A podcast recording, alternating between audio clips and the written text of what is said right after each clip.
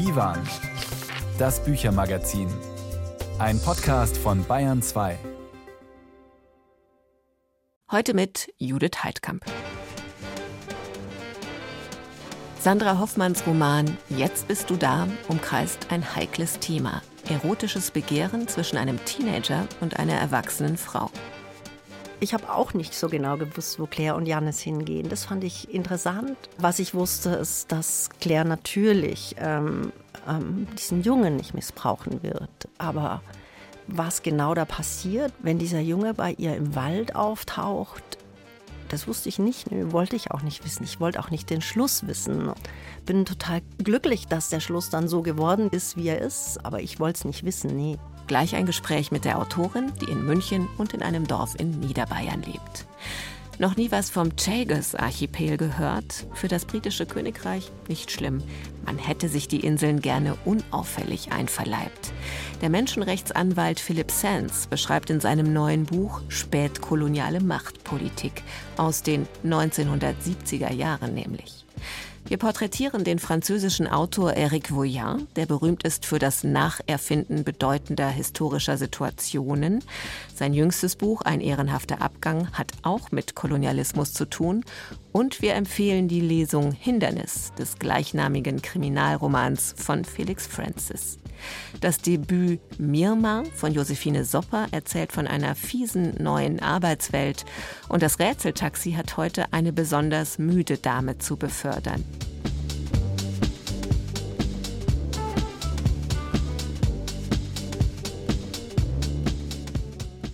Zwischen zwei ungleichen Menschen, einer verletzlicher, einer stärker, entsteht eine starke erotische Anziehungskraft. Aus dieser Konstellation kann literarisch alles werden. Eine Affäre, eine klassische Liebesgeschichte, ein Psychodrama, ein Thriller, auch ein turbulenter Unterhaltungsroman. Aber was die in München und Niederbayern lebende Schriftstellerin Sandra Hoffmann daraus macht, das haben Sie, glaube ich, noch nicht gelesen. Mit ihrem neuen Roman Jetzt bist du da ist sie hier bei uns im Büchermagazin Divan. Herzlich willkommen. Schön, dass ich da bin. Danke für die Einladung.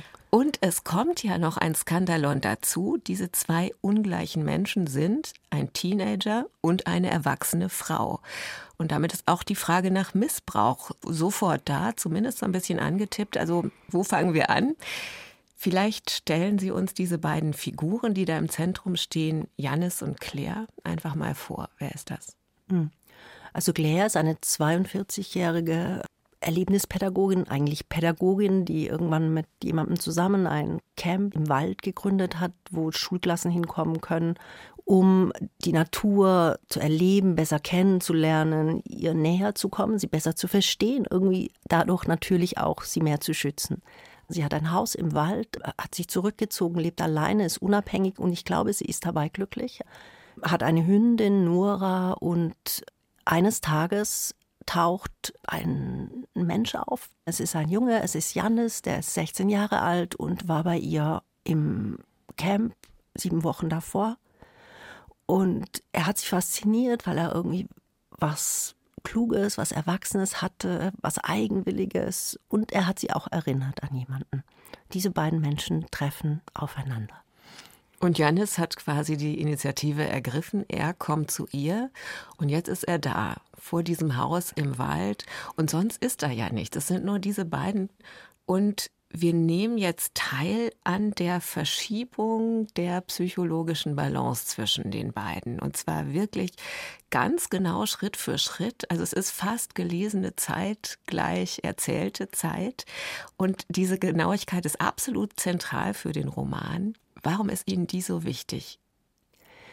Also mir geht es nicht um eine Missbrauchsgeschichte und mir geht es nicht darum, was am Ende bei rauskommt. Also die Frage ist für mich gar keine Blottfrage, sondern für mich ist die Frage, wie begegnen sich zwei Menschen? Und das ist auch das, was mich interessiert beim Schreiben. Also was, was passiert, wenn diese beiden Menschen aufeinandertreffen und was geht in wichtig beiden vor. Also man ist einmal mehr bei dem Jungen, einmal mehr bei Claire, je nachdem, wer gerade, glaube ich, die zentraleren wichtigen Erlebnisse mit sich selbst hat. Und dadurch gibt es nie ein Täter und ein Opfer. Ja, also die beiden kriegen dadurch so eine Gleichwertigkeit und je genauer ich dahin gehe, desto mehr muss ich natürlich aber auch mit beiden empathisch sein oder mitfühlen. Und ich glaube, diese Empathie, jedenfalls für mich beim Schreiben, war das absolut zentral, um überhaupt voranzukommen. Und ähm, wie das beim Lesen ist, vielleicht hoffentlich genauso.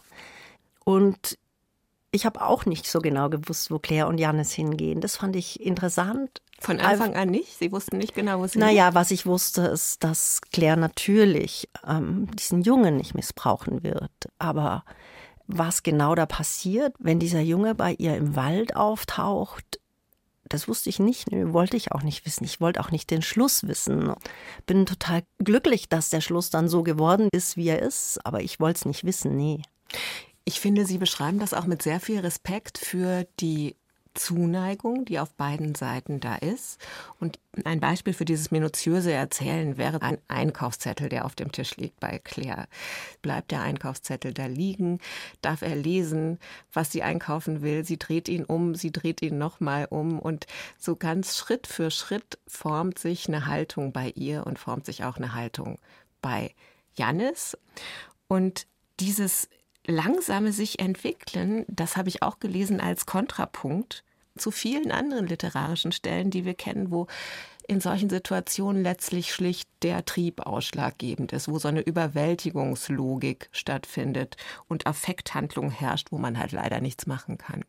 Ja, also ich glaube, das war auch ein Teil des Ursprungs für diesen Text, dass ich irgendwann einmal mit großer Empörung Knausgards Debüt gelesen habe, wo ein 27- oder 28-jähriger Lehrer merkt, wie eine 13-jährige sich in ihn verliebt und alle 13-Jährigen verlieben sich irgendwann in ihren Lehrer und auch alle 16-Jährigen, glaube ich, verlieben sich irgendwann einmal irgendwie in eine Person, die älter ist. Ähm, aber sie dürfen das. Ein 28-jähriger Lehrer darf ja seinem Trieb eigentlich nicht nachgeben, aber bei Knausgard gibt er natürlich nach, was natürlich sofort so ein Wumms-Roman wird, ja, irgendwie. Und man folgt dem ja auch, man ist interessiert, aber also ich auch abgestoßen, weil ich denke, ah, Nabokov hat es damals auch schon gemacht und Knausgard hat es dann gemacht im Wissen um Lolita eigentlich schon. Also vor Lolita gab es, glaube ich, einen Roman dieser Art nicht das wollte ich auf keinen Fall machen. Mir ging es wirklich eher um diese Frage. Sie weiß, der ist 16 und natürlich kann sie das nicht tun.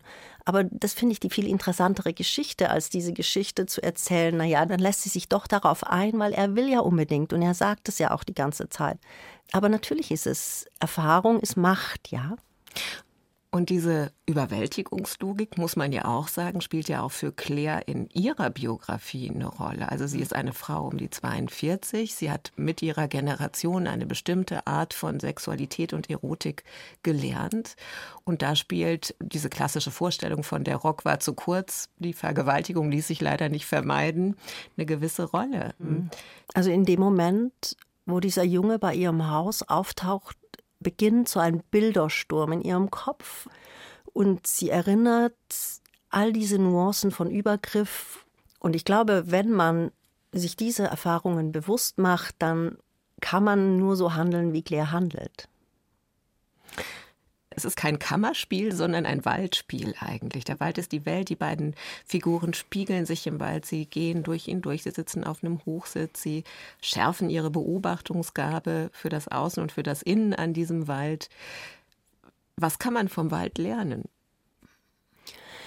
Ich habe erst begriffen, dass der Wald für diesen Roman der Ort ist, den ich brauche während Corona. Also meine Mittagspausen bestanden plötzlich daraus, irgendwie durch diesen Wald zu streifen. Und da habe ich plötzlich verstanden, dass das der Ort ist, den ich für diesen Roman als dritten Protagonisten brauchen kann. Ich liebe, glaube ich, an diesem Wald, dass ich daran so eine bestimmte Form von Beobachtungsgabe schärfen kann. Immer präziser hinschauen, immer präziser denken ich habe hören gelernt. Also ich bin eigentlich so eine, die immer schaut und im Wald habe ich angefangen, mein Gehör wieder zu schärfen, weil da einfach viel passiert, ja. Diese Art von Hören und präzise Sehen und Erzählen, die finden wir auch in diesem Roman wieder. Sandra Hoffmann ist die Autorin von Jetzt bist du da, erschienen im Berlin Verlag, 24 Euro. Und sie war zu Gast im Büchermagazin Divan. Vielen Dank Ihnen. Vielen Dank für die schönen Fragen.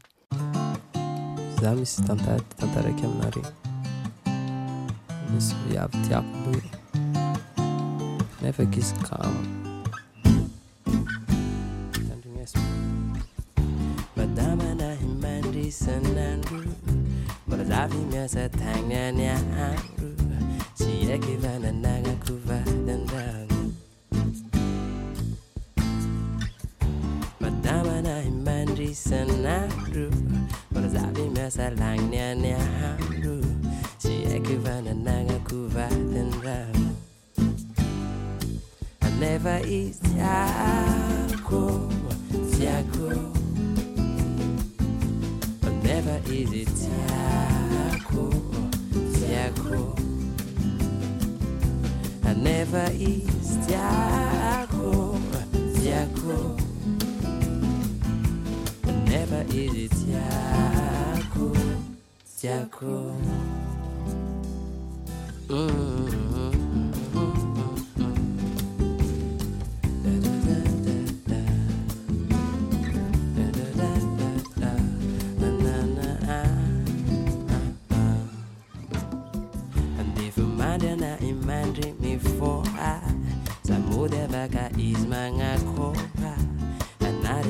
yes and no. Lamanganda achirachi, bisbadira bata mit mandagini, alekuza angin sema azuchini. I'm never is diako, diako. I'm never is it diako. Never is Tiago, Tiago. Never is it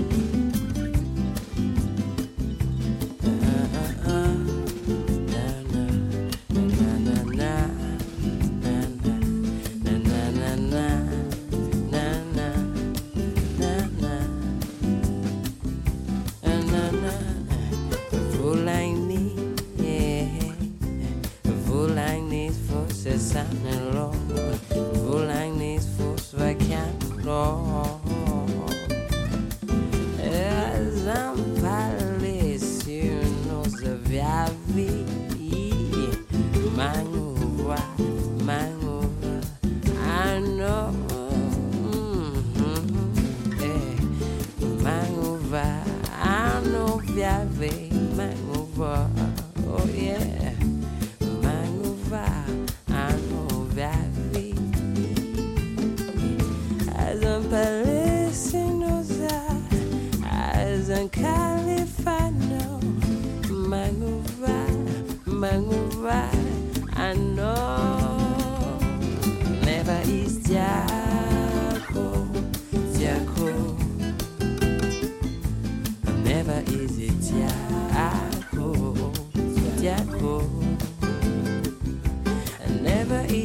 yeah.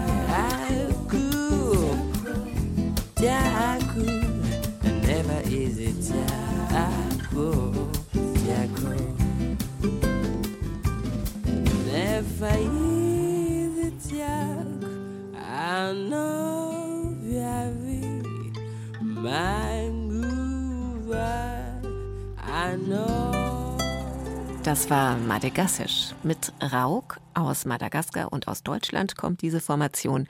Tiako hieß dieser Titel.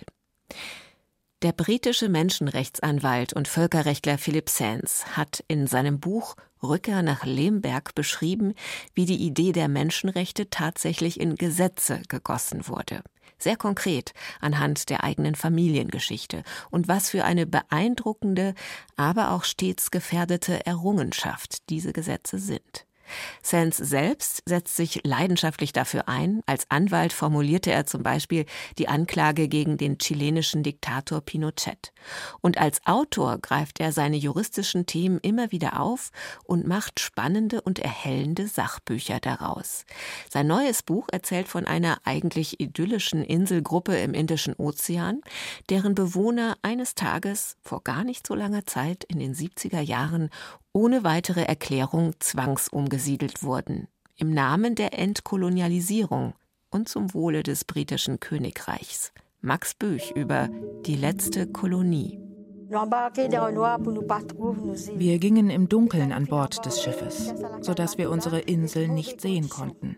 Und als wir an Bord gingen, waren die Zustände im Bauch des Schiffes schlimm. Wir waren wie Tiere und Sklaven. Liseby Elysée sitzt in einem schwarz-weiß gemusterten Oberteil vor einer grünen Leinwand und schildert ihre Erlebnisse von damals. 1953 wurde sie auf Peros Baños geboren, einer Insel mitten im Indischen Ozean, die zum Chagos-Archipel gehört, etwa 500 Kilometer südlich der Malediven. Sie war 20 Jahre alt, als sie aus ihrer Heimat vertrieben wurde. Ihre Insel würde zum Sperrgebiet deklariert. Mehr teilte man ihr nicht mit. Mit ihr wurden rund 1500 Chagosianer, vielfach Nachkommen von versklavten Plantagenarbeitern, zwangsdeportiert. 2018, fast fünf Jahrzehnte später, ist sie als Zeugin von Mauritius geladen. Ihre Aussage wird aufgezeichnet, um sie dem Internationalen Gerichtshof in Den Haag vorzuspielen. Im Prozess soll geklärt werden, ob die Abtrennung des Chagos-Archipels von Mauritius durch die Briten und die Vertreibung der einheimischen Bevölkerung rechtens war. Vertreten wird Mauritius in diesem Prozess federführend durch den Völkerrechtsanwalt und Sachbuchautor Philip Sands.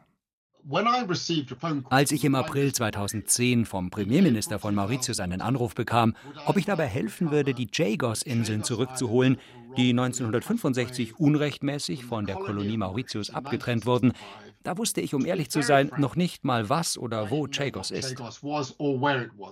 Philip Sands hatte sich damals schon mit zahlreichen anderen Fällen vor dem Internationalen Gerichtshof einen Namen gemacht. Die Aufmerksamkeit der mauritischen Regierung aber habe er mit seinem Buch über den Irakkrieg Lawless World von 2005 auf sich gezogen. Man habe einen Anwalt gewollt, der bereit sei, sich mit der britischen Regierung anzulegen. Sands, der neben der französischen auch die britische Staatsbürgerschaft besitzt, war dazu bereit und hat nun den Werdegang dieses Verfahrens samt seinen politischen Hintergründen, seiner völkerrechtlichen Vorgeschichte aufgeschrieben. Die letzte Kolonie heißt das Buch, die kaum bekannte Geschichte einer letzten Kolonisierung durch Großbritannien, zu einer Zeit, als die Dekolonisierung eigentlich vorangetrieben werden sollte. 1965 erlässt Großbritannien eine sogenannte Order in Council. Ein neues britisches Territorium im Indischen Ozean wird geschaffen, um letztlich den USA dort eine Insel für eine Militärbasis zu verpachten. Also wird das Chagos-Archipel von Mauritius abgetrennt, drei Jahre bevor die britische Kolonie in die Unabhängigkeit entlassen wird. Nicht nur die Fakten haben mich schockiert, auch meine eigene Ignoranz. Ich halte mich schon für belesen, ich bin gut informiert. Wie konnte ich das nicht wissen? Für mich war das ein Weckruf, der mich dazu gebracht hat, viele Dinge zu hinterfragen. Meine Erziehung, mein Land, meine Sozialisation. Das hat mich nachhaltig beeinflusst. Die letzte Kolonie ist mehr als eine bloße Aufarbeitung eines kolonialen Verbrechens und seiner juristischen Folgen. Philip Sands erzählt entlang der Biografie der Zeitzeugin Lisby Elysée nicht nur diesen speziellen Fall vor dem Internationalen Gerichtshof. Er liefert auch viele politische und juristische Hintergrundgeschichten, Machtspiele, Tricksereien. Wie die Briten 2010 noch versuchten, Chagos zu einem Meeresschutzgebiet zu deklarieren, nur um damit die Rückkehr der Bevölkerung auf ihre Inseln zu verhindern. Welches politische Tauziehen, welche Lobbyarbeit, welche Entwicklung vonnöten war, damit die UN-Generalversammlung das Anliegen von Mauritius Den Haag auch wirklich vorlegt. Und wie schließlich der Brexit die Verhandlungsposition der Briten geschwächt hat. Philip Sands der Brexit war in Bezug auf Jagos eine Katastrophe für das Vereinigte Königreich. Wenn es den Brexit nicht gegeben hätte, hätten wir den Fall möglicherweise erst gar nicht vor Gericht bekommen und es ist unklar, wie sich das Gericht verhalten hätte. Erstaunlich, was sich am Schicksal dieser kleinen und fernen Inselgruppe im Indischen Ozean über das Weltgeschehen ablesen lässt. Immer wieder legt Sands die haarsträubende Doppelmoral des Westens offen, wenn es um die eigenen Interessen geht. Wie in diesem Fall Großbritannien, das sich international so gern als Verteidiger der Rechtsstaatlichkeit aufspielt, und dann die Entscheidung Den Haags von 2018 ignoriert, dass das Chagos-Archipel unrechtmäßig abgetrennt worden und an Mauritius zu übergeben sei. Die letzte Kolonie beleuchtet nicht nur ein bisher zu wenig bekanntes Kapitel der jüngsten Kolonialgeschichte, es ist auch dramaturgisch klug gebaut, entlang des emotional gut greifbaren Schicksals von Madame Élysée und bereitet damit die vermeintlich trockene Völkerrechtsthematik wirklich kurzweilig auf. Vor allem aber der bestens informierte Blick hinter die Kulissen, den Sands hier ermöglicht, macht das Buch lesenswert.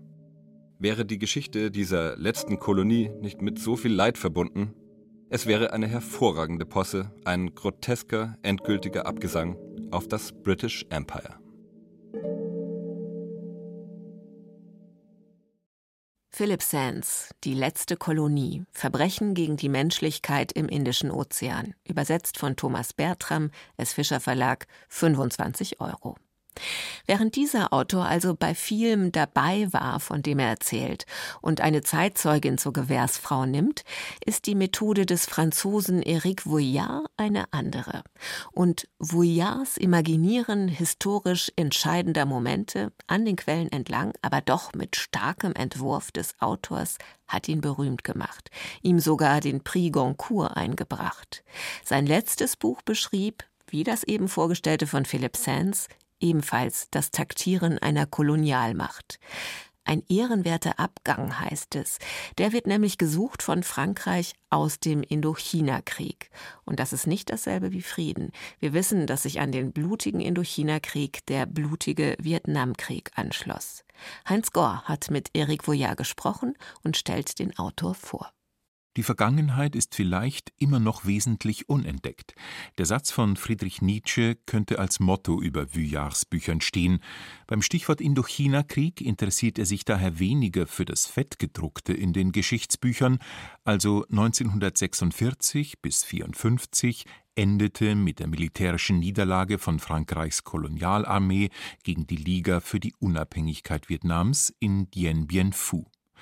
Entscheidendes habe sich davor ereignet, sagt Vuillard, während eines Jahrhunderts französischer Kolonialpräsenz. In erster Linie dominierten wirtschaftliche Erfordernisse das koloniale Unternehmen. Das wurde mir beim Schreiben klar. Als ich zum Beispiel am ersten Kapitel saß, fiel mir ein Dokument in die Hände. Es war ein Bericht der Gewerbeaufsicht über eine Kautschukplantage von Michelin. 1928 hatte Paris Arbeitsinspektoren nach Indochina entsandt, sie sollten ergründen, warum auf vielen Plantagen etwa ein Drittel der Kautschuk-Kulis ums Leben kam. Vuillard schildert ihr Entsetzen über die Bestrafungsrituale, Selbstmorde, die kaum kaschierten Grausamkeiten kolonialer Ausbeutung. Der Bericht blieb folgenlos. Dafür erzielte die Firma Michelin einen Rekordgewinn. Während ich versuchte, diese Szene zu rekonstruieren, sie zu verstehen, erschien mir die Kolonisation als gesellschaftliche Tatsache, die sich hauptsächlich dadurch auszeichnet, dass sie ihre wahren Motive verleugnet oder verdrängt.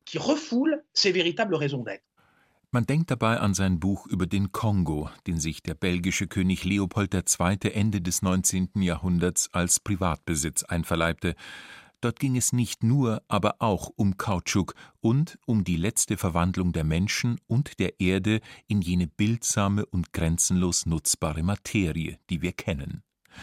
Die Vorgeschichte des Indochina-Desasters mit rund einer halben Million Toten führt uns Eric Vuillard auf die ihm eigene Art vor Augen, indem er akribisch Recherchiertes mit fiktionalen Erzählungen kombiniert. Dabei springt er sowohl zwischen diesen Ebenen als auch in der Chronologie hin und her, von der Plantage in eine Debatte der Pariser Nationalversammlung. Der Autor fühlt sich ein in die Gedanken von Verwaltungsräten der weltumspannenden Bank von Indochina, Skrupellose Krisengewinnler allesamt, kommentiert Vuillard, denn jetzt, wo der Krieg vorbei und verloren war, strotzte die Bank vor einer unverschämten Gesundheit, verbuchte ihr bestes Jahr mit 720 Millionen Nettogewinn, heißt es. Solche sprechenden Zahlen sind Vuillard wichtig, während er einen gewissen Realitätsverlust in der Gegenwartsliteratur beklagt, sieht er in der Ironie eine Möglichkeit, das Himmelschreiende in Worte zu fassen. Die essentiellen, bestimmenden Faktoren der Gesellschaft, also beispielsweise das Geschäftsleben oder die Koordinaten der Macht, tauchen oft in der Literatur gar nicht auf, so als existierten sie nicht als befänden wir uns in einer Art Schwerelosigkeit. Den großen Schriftstellern des 19. und 20. Jahrhunderts war das sehr wohl bewusst. All ihre Geschichten entfalten sich innerhalb einer sozialen Welt, die es wirklich gibt. Ironie kann ein Mittel sein, diese Koordinaten sichtbar zu halten, sie hervorzuheben und den Tabus der Macht und anderer Interessen zu entkommen. Die Ironie beginnt hier schon beim Titel Ein ehrenhafter Abgang. Den wollte sich Frankreich verschaffen nach einem Sieg über die anamitischen Bauern.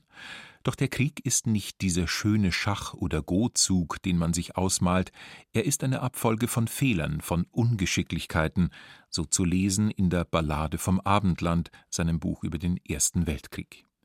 Dass das Ironische oft ins Sarkastische umschlägt, dass er seine Protagonisten bisweilen vorführt, dass fiktionale Exkurse zu Tiraden geraten, das haben französische Medien die Methode Vuillard genannt und ihm manche Kritiker zum Vorwurf gemacht. Die Brillanz der Sprache und der Esprit, mit dem er blinde Flecken der Historie ins Licht rückt, üben aber auch große Faszination aus. Es gilt aufzuschreiben, was man nie wissen wird, ein für Vuillard programmatischer Satz aus dem Buch 14. Juli über die Französische Revolution. Nichts ist unschuldig in der Kunst des Erzählens, schreibt er als Bekenntnis und Verteidigung zugleich in Die Tagesordnung, dem Werk, das ihm den Prix Goncourt einbrachte. Es sei die Aufgabe des Schriftstellers, Fiktionen zu entwerfen, sagt Vuillard und gibt sich kämpferisch. Seine Bücher seien weniger fiktiv als die Reden des derzeitigen französischen Präsidenten. Ces jours-ci, voilà, on a un jeune homme qui se fait abattre à bout portant par la police. Dieser Tage wurde ein junger Mann von der Polizei erschossen. Die Diskussion, die es nach den Aufständen in Frankreich gab, dass man die Eltern von Minderjährigen verpflichten sollte, sie abends nicht auf die Straße zu lassen oder präventiv das Internet abzuschalten, das ist eine fiktive Diskussion, weil sie die eigentlichen Gründe leugnet, die sehr offensichtlich sind, nämlich soziale Ungleichheit, eine französische Polizei, die nicht gut geführt ist, eine Doktrin, die die öffentliche Ordnung autoritär durchsetzt. Also ich finde, die Literatur, jedenfalls das Denken, ob ironisch oder nicht, ist viel weniger fiktiv als der Diskurs, dem man sich entgegenstellt.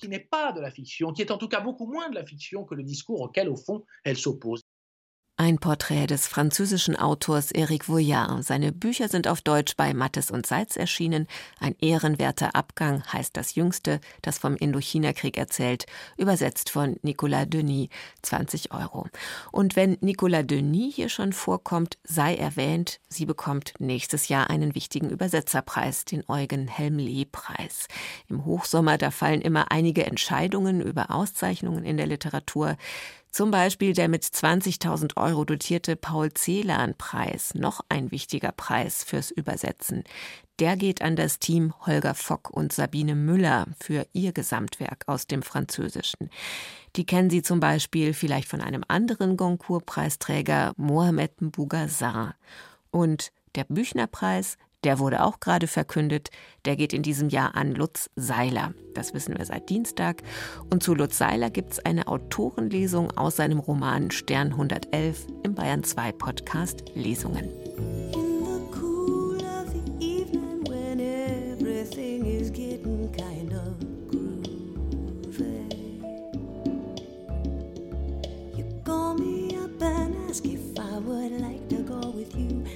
see a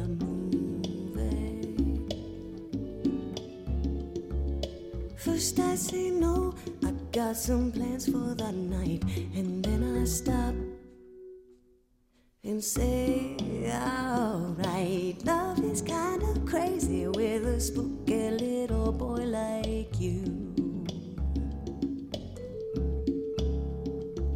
You always keep me guessing, I never seem to know what you are thinking.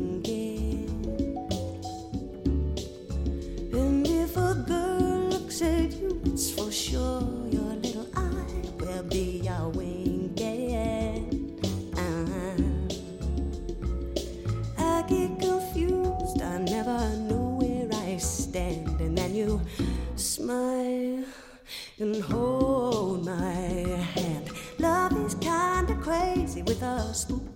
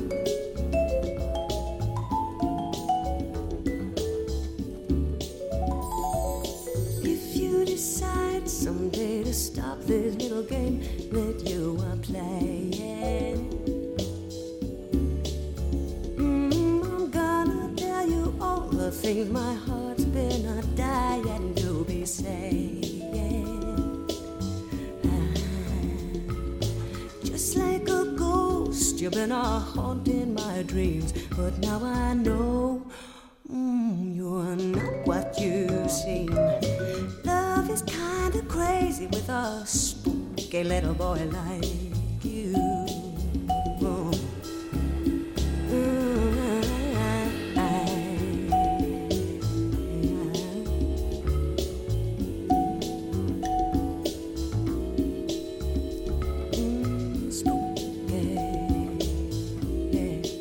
Christy Barron in Divan, dem Büchermagazin auf Bayern 2. Spooky. Ja, und spooky, dass immer wieder diese ganzen bekannten Menschen der Literaturwelt ausgerechnet bei Walli im Rätseltaxi landen. Wir treffen Walli heute im Regierungsviertel und die Frau, die einsteigt, über die müssen Sie ein bisschen nachdenken. Die kennen Sie in einem ganz anderen Setting. Rätselautor Thomas Castura hat viel Verfremdungsarbeit geleistet. Wer ist das? Bitte Deckel. Nicht nach vorne. Keine Interviews, ich steche nichts an die Presse durch. Nach links gucken. On your left, please. Servus, ich bin's, die Walli. Wo darf's denn hingehen, Frau Abgeordnete? Zurück in meine Dienstwohnung. Oh, ich muss unbedingt Schlaf nachholen. Oh je. Gesund ist es aber nicht. Ach, diese Nachtsitzungen im Bundestag machen mich fertig. Man könnte ja auch mal bei Tag am Beschluss fassen, oder? Es geht um unser aller Zukunft. Die Zeit drängt. Ja, aber es dauert eine Ewigkeit, bis die Regierung in die Puschen kommt. Der Kanzler ist eben ein harter Verhandlungspartner. Ehrlich? Also, mir kommt er eher ein bisschen phlegmatisch vor. Deswegen muss man ihn in eine Debatte verwickeln und immer ein paar Infos zurückhalten, damit er wissen will, wie es weitergeht. Verstehe. Und wie viele Nächte tun Sie sich das jetzt schon an? Keine Ahnung, aber es reicht bestimmt für ein ganzes Buch. Sie wollen doch die Genehmigungen für Windenergie beschleunigen. Ach, also, wenn ich da drei Wünsche frei hätte. Abschaffung der 10H-Regel in allen Bundesländern, Ausbau der Stromtrassen. Und weniger Gegenwind von der Opposition, oder? Oder nehmen Sie den Ankauf von Steuer-CDs. Warum sollen das nur die Länder machen und nicht auch der Bund? Irgendwie muss man ja an die Bankdaten von Steuerflüchtlingen rankommen. Mit dem richtigen Passwort versteht sich. Eine einzige Räuberbande ist das. Ui. Hat da gerade Ihr Magen geknurrt? Einen Hunger habe ich nach dieser Kabinettsklausur. Halten Sie mal bei Maruf. Bei dem Schuhflicker. Seine Frau macht das beste Falafel von Berlin. Grüß Gott. Eine Falafelrolle bitte. Hübsche Teppiche gibt's nebenan übrigens auch. Ach ja? Das erinnert mich an diese Affäre. Wir haben uns vorhin halb tot gelacht. Ja, erzählen's doch einmal. Bleibt alles unter uns. Also, Ähm, ein Kollege, ich nenne keine Namen, hat sich bei einem Staatsbesuch am Persischen Golf einen Teppich gekauft. Mhm. Und jetzt denkt er, dass er damit überall hinfliegen kann. Ja, vielleicht glaubt er noch an Magie. Nein, aber ähm, dass er keinen Zoll bezahlen muss. War natürlich ein gefundenes Fressen für die Medien. Fliegende Teppiche. Und was kommt als nächstes? Schaffen es die Taxis ab? Das weiß man bei dieser Koalition nie. Also ich finde ja, Sie könnten auch Kanzlerin. Danke. Ach, mir graut schon vor Morgennacht. Ja, bestimmt haben sie dann auch wieder was zum Erzählen. Wenn ich dann noch wach bin. Äh, na, bitte, bitte nicht einschlafen in meinem Taxi, ja? Bitte.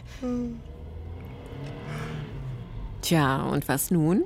So schlimm ist ein kleines Nickerchen in den meisten Fällen ja nun auch nicht. Aber in anderen doch. Wer saß im Rätseltaxi? Ihre Antwort und das Buch aus dieser Sendung, das Sie am liebsten lesen würden, bitte an divan.bayern2.de oder an den Bayerischen Rundfunk, Redaktion Kultur aktuell, Divan 80300 München. Stichwort Rätseltaxi. Und das letzte Mal, als wir sie trafen, da fuhr Walli Kapitän Marlow durch die Gegend aus Joseph Conrads Roman Herz der Finsternis. Danke für alle Einsendungen dazu, besonders für die richtigen natürlich. Das Wunschbuch geht diesmal an Jan Bruns aus Nürnberg. Glückwunsch vom Divan-Team und danke fürs Mitmachen. Ich habe kein Erspartes und kein Wissen, wie der übernächste Monat zu finanzieren ist, sagt die Hauptfigur in dem Debütroman Mirma von Josephine Sopper, um den es jetzt geht. Prekäres Leben also ist sein Thema, das durch Minimaljobs, Doppeljobs, Schwarzarbeit bestimmt ist, in dem der übernächste Monat schon deshalb außer Reichweite ist, weil die laufende Woche so viel Kraft kostet. Dabei klingt Mirmar ja irgendwie nach Mehrblick und nach Ferien. Katja Engelhardt hat den Roman für uns gelesen und ist jetzt hier im Studio. Hallo Katja. Hallo. Im ersten Satz dieses Romans ist von der Privatisierung der Privatisierung die Rede. In was für einer Welt spielt dieser Roman? Die Welt ist gar nicht so weit weg von unserer, aber gerade wenn man sich die Arbeitswelt anschaut, ist es eigentlich wie eine dystopische Version von der Arbeitswelt, die wir schon kennen. Es gibt zum Beispiel in der Welt von Myanmar keine Rente mehr, also keine staatliche Rente. Das heißt, die Einzelnen sind auf ihre eigenen Ersparnisse zurückgeworfen. Das macht die Arbeitswelt sehr prekär, weil durch die schon erwähnten Minijobs jegliche Freizeit dafür aufgewendet wird, arbeiten zu können und noch mehr Jobs irgendwie reinquetschen zu können. Und dadurch fehlt dann auch die Möglichkeit der Menschen untereinander sich zu verbinden. Und die wichtigste Beziehung, die wir kennenlernen, die wird auch von Gelderwerb dominiert. Das ist eine Mutter-Tochter-Beziehung zwischen der Erzählerin und ihrer Mutter. Und die beiden gehen zum Beispiel so weit, dass sie jeweils ihre eigene Wohnung vermieten. Und wenn die Wohnung vermietet ist, dann übernachtet man bei der anderen. Und die Erzählerin selbst strampelt sich in dieser Romanwelt auch ganz schön ab. Die hat eigentlich den Gedanken, ich arbeite jetzt sehr viel, dann habe ich irgendwann Ruhe und dann kann ich so ruhiger angehen lassen, habe mal eine Pause. Aber diese Pause kommt nie. Und wir merken auch, dass sie das eigentlich weiß, aber das reicht nicht, um auszubrechen aus dieser Arbeitswelt und diesem ständigen für die nächste Sicherheit sorgen wollen. Zumindest reicht es erstmal noch nicht. Es wird ein Impuls kommen, der kommt aber von anderen Frauen. Frauen, genau. Also es geht um eine Mutter und eine Tochter, hast du Mhm. gerade gesagt. Wie weit geht es der Autorin dann darüber hinaus auch um weibliches Erleben oder um Frauen in dieser Arbeitswelt? Also es tauchen tatsächlich fast nur Frauen auf im Roman. Männer werden ab und an erwähnt, spielen aber keine tragende Rolle. Im Gespräch hat Josephine Sopper mir gesagt, dass das aber nicht programmatisch war, sondern es ist ihr selber erst recht spät aufgefallen und sie hatte das Gefühl, Männer, die jetzt extra reingeschrieben werden, die lenken eigentlich nur ab. Dann kommt das Gerücht auf, dass es irgendwo Frauen geben soll, die sich zusammenschließen zu Gruppen und gemeinsam aufbrechen, aus dieser Stadt rausgehen. Es ist völlig unklar, wo die hingehen. Es ist nur klar, dass es eine auch politische Aktion ist, weil die ihre Körper dieser Arbeitswelt der Stadt entziehen und der entfliehen. Als ihre beste Freundin verschwindet und dann auch die Mutter, zu der sie ja eine wenn auch zweckmäßige, aber sehr enge Beziehung hat. Als die beiden verschwinden, dann macht sich auch die Erzählerin auf den Weg. Und diese mysteriösen Gruppen von Frauen, die haben scheinbar ein Geheimnis entdeckt, wie man dieser Isolation in der Romanwelt trotzen kann. Und zumindest erleben wir das von Männern nicht. Also das klingt nach einem bekannten Muster. Es gibt das Kollektiv, das weibliche Kollektiv, das einen Ausweg gefunden hat. Ist das so? Stehen diese Frauen für Utopie? Und vor allem, ist es wirklich eine Utopie? Ja, das ist eine sehr gute Frage. Die Erzählerin macht sie letztendlich zu einer Utopie. Also ob die Flucht aus der Arbeitswelt und die Idee, vielleicht sogar eine neue Gesellschaft zu gründen, was wir annehmen beim Lesen, ob das wirklich gelingt, das, das wissen wir gar nicht. Das wird offen gelassen. Ist es die Erfindung der Erzählerin oder ist es ein realistischer Ort, an dem die Frauen sind? Sehr wahrscheinlich beides. Es gibt zwei Erzählebenen in diesem Roman und eine ist erdacht. Das ist tatsächlich wie eine Ferienanlage, die aber längst verlassen ist. Da stehen Strandhütten, die die Tochter erzählt, genauso wie sie uns alles erzählt. Und für die erfüllt dieser Fantasieort aber einen ganz wichtigen Zweck. Der gibt ihr nämlich Hoffnung, sagt Josephine Sopper. Die Erzählerin schafft einen Ort für die Mutter, wo sie nicht arbeiten muss, wo sie in Erholung ist oder wo sie auf jeden Fall in anderen Umständen ist, als sie es sonst gewohnt ist. Also irgendwie steckt für mich da so ein Wunsch drin von ja, erwachsenen Kindern, deren Eltern älter werden oder krank werden oder dieser Wunsch, Sorge zu tragen. Und die andere Erzählebene ist ja die der Tochter selber, die all dem nachspürt und nachgeht. Man kann davon ausgehen, dass sie tatsächlich aufbricht und sich auf eine Reise macht, aber ob sie es an einen besseren Ort schafft, wissen wir auch nicht. Es gibt keinen Romanabschluss, wo wir das Gefühl haben, das ist es jetzt. Die Magie des Romans liegt eher im Aufbruch selbst, in der Bewegung selbst und auch darin, dass es überhaupt möglich ist, in dieser isolierten Welt sein Leben in die Hand zu nehmen und das in einer Gemeinschaft. Das Mittel dahin scheint ja das Erfinden und das Geschichtenerzählen zu sein, so habe ich dich jetzt verstanden, wobei wir nicht wissen, was davon Realität ist und was nicht. Es ist ein erstes Buch, ein erster Roman dieser mhm. Josephine Sopper, die ist 1988 geboren. Sie hat Philosophie der Künste und Medien studiert.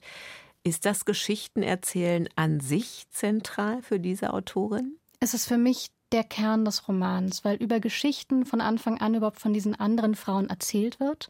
Man hört die ja erstmal so wie wundersame Sagen aus der Gegenwart. Da gibt es Frauen, die tun irgendetwas.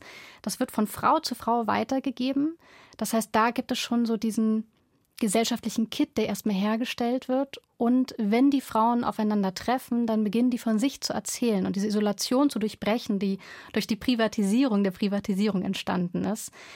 Deswegen ist eigentlich das Geschichtenerzählen ein Teil der Lösung. Josephine Sopper geht es dann nicht nur selbst um das Erzählen, sondern auch um das Teilen und darum, wie diese Geschichten der Einzelnen erhalten werden. Irgendwie verweise ich ja schon auf das Schreiben oder auf das Geschichtenerzählen, um etwas zu bewahren, um irgendwie diese Geschichten, die sonst nicht so erzählt werden, weil sie eben nicht so glorreich sind oder nur ein kleiner Snippet aus dem Leben einer Person, das sind auch so Momente, wo es irgendwie darum geht, wie kann das weitergegeben werden. Und da steckt für mich auch was ganz Elementares drin, nämlich was erzählen wir eigentlich von uns? Welche Geschichten kann man überhaupt von sich preisgeben, wenn nur die schönen und glamourösen zählen?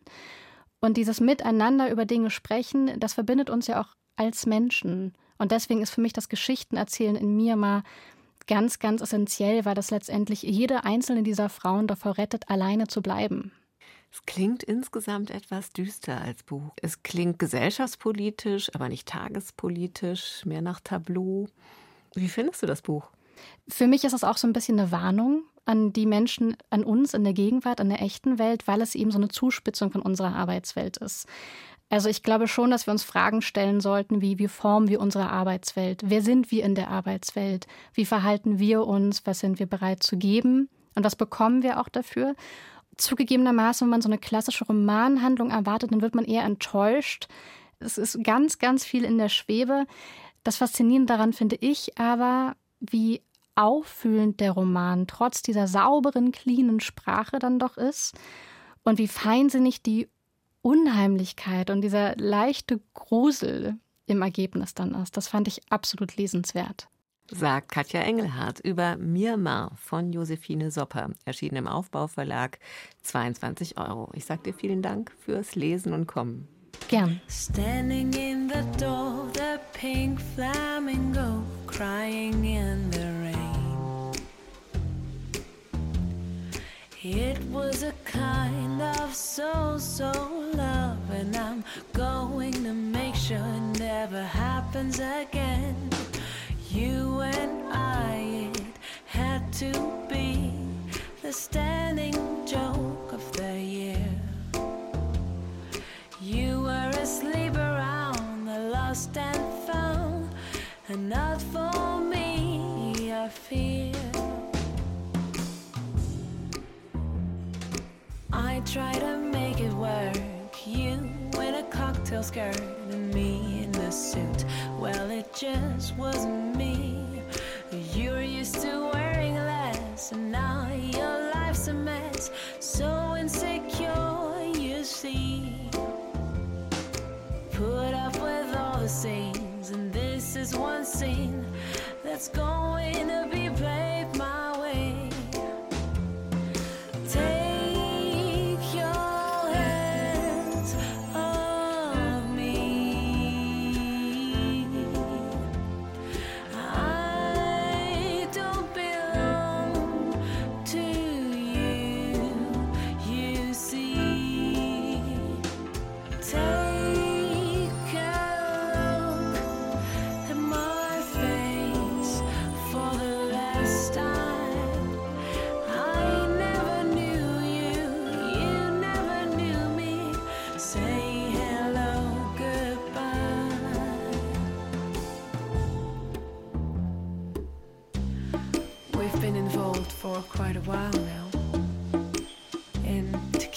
secret has been hell.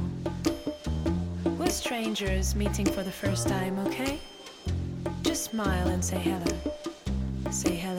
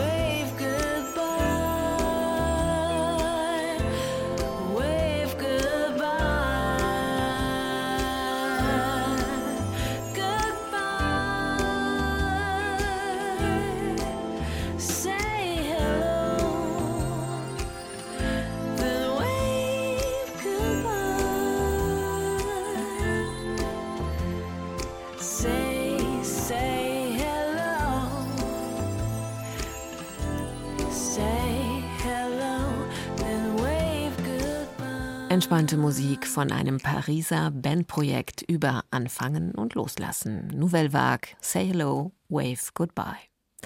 Der Hörbuchtipp dieser Sendung setzt auf Sommerunterhaltung mit Krimi. Wer Dick Francis Krimis mag, der weiß es wahrscheinlich. Sohn Felix ist in die Fußstapfen des verstorbenen Dick getreten und hat inzwischen schon einige Bände vorgelegt, nachdem er vorher schon als Co-Autor seines Vaters tätig war. Und Felix jüngstes Opus Hindernis spielt im Pferderennsport. Auch das durchaus familiär bedingt. Vater Dick Francis war nicht nur Bestsellerautor, sondern auch Jockey. Julie Metzdorf über Nico Links Lesung Hindernis. Vis mutare, aliquid magis excitando tuum, stand da nur mit einer Londoner Telefonnummer nebendran. Ich tippte die Zeile in einen Online-Übersetzer und der spuckte aus: Möchten Sie zu etwas Aufregenderem wechseln? Schon die Vorstellung des Ermittlers verpackt der britische Krimi-Autor Felix Francis gekonnt in eine kleine Detektivgeschichte. Ich-Erzähler Harry berichtet, wie er Berater wurde. Dem gelangweilten Kleinstadtrechtsanwalt war eine kryptische Zeitungsannonce in die Hände gefallen. Teil des Bewerbungsverfahrens für den aufregenden Job war es herauszufinden, wo das Vorstellungsgespräch eigentlich stattfinden sollte. Schon bald steht der Anwalt vor seinem künftigen Chef. Wollen Sie also den Job? Was zahlen Sie? Dass ich nach etwas so Ordinärem wie Geld fragte, schien ihn etwas zu irritieren. Wie alt sind Sie? fragte er, statt auf meine Frage zu antworten. 30, erwiderte ich. Verheiratet? Nein. Was kümmert Sie es dann, wie viel ich zahle? Harrison Foster bekommt den Job. Die Kanzlei ist auf Krisenbewältigung spezialisiert. Politiker, Wirtschaftsbosse, alle, die bereit sind, das Honorar zu zahlen, werden beraten. Die Arbeitsbedingungen sind gut. First-Class-Flüge, gute Hotels und gebildete Fahrer sind Standard. Er sprang vor mir heraus und hielt mir die hintere Tür des eleganten Mercedes auf. Ich versuche hier zu warten, Sir, sagte er. Danke, wenn ich Sie brauche, rufe ich an. Ich habe aber keine Ahnung, wie lange das dauert. Ich warte, antwortete er. Lassen Sie sich ruhig Zeit. Ich habe ein gutes Buch dabei. Nun aber erwischt den Erzähler ein unbeliebter Auftrag. Bei einem Stallbrand ist ein teures Rennpferd umgekommen, der Besitzer ein arabischer Scheich. Dem Scheich liegt sehr daran, dass nichts gesagt oder getan wird, was sich in irgendeiner Weise negativ auf seinen Ruf auswirken könnte. Doch schon bald geht es nicht mehr nur um Krisenkommunikation. Unter den verkohlten Trümmern des Stalls werden die Überreste eines Menschen gefunden. Felix Francis hat mit Hindernis einen klassischen Rennbahnkrimi vorgelegt. Nico Link liest den Berater, der nach und nach zum Ermittler wird, mit britisch anmutender Haltung. Immer korrekt und leicht distanziert geht er sehr offen damit um, keine Ahnung von Pferden zu haben. Trotzdem sind beim Hören imaginäres Pferdegetrappel und Stallgeruch immer präsent. Felix Francis ist der Sohn des 2010 verstorbenen Bestseller-Autors und Jockeys Dick Francis. Auch bei Sohn Felix erfährt man viel über das Leben rund um die Rennbahn, zum Beispiel, dass Pferde Feuer hassen, dass sie keine Veränderungen mögen, dass in England viele Rennen abends im Flutlicht und auf Kunstbelag stattfinden und vor allem, was für Wahnsinnssummen mit Pferdezucht umgesetzt werden. Großes Geschäft. Riesig. Für Buch 1 liegt der Durchschnittspreis bei 300.000 Guineen. Der teuerste Hengst letztes Jahr ging für über 4 Millionen weg. Unglaublich. Allerdings, zumal wenn man bedenkt, dass das Pferd noch ganz unerprobt ist. 4 Millionen, nur weil man sich wegen Mama und Papa was von ihm verspricht. Gerade wer bisher keine Ahnung von Pferden hat, wird in Hindernis viel Neues erfahren. Eher alt und klischeebeladen sind allerdings die Rollenbilder. Gin trinkende Männer wollen schnell etwas von Mann zu Mann vor der Tür regeln. Die Frauen sind auch nach aufregender Brandnacht perfekt geschminkt und bevorzugen Chardonnay. Wen das nicht stört, dem wird Hindernis ein paar spannende Krimistunden mit Stallgeruch bescheren. Hindernis von Felix Francis ist bei Diogenes erschienen, zeitgleich als Buch und als Hörbuch zum Download, übersetzt von Malte Krutsch und gelesen von Nico Link. Ein Beitrag von Julie Metzdorf war das. Und mit diesem Stallgeruch schließt dann auch dieses Büchermagazin. Die Bücherliste gibt's auf unserer Internetseite und die ganze Sendung wie immer als Podcast.